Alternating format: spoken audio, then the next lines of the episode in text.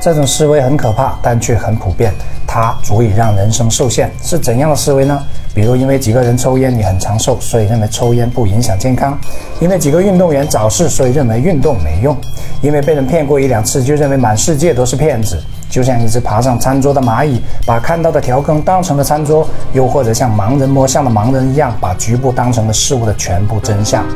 其实，就算给你十辈子，能力再强，人缘再好，你也认识不到这个世界上百万分之一的人，经历不了百万分之一的事。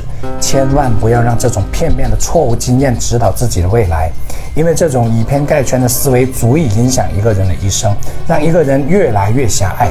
也正因为狭隘，所以越活越糟糕，甚至越来越极端。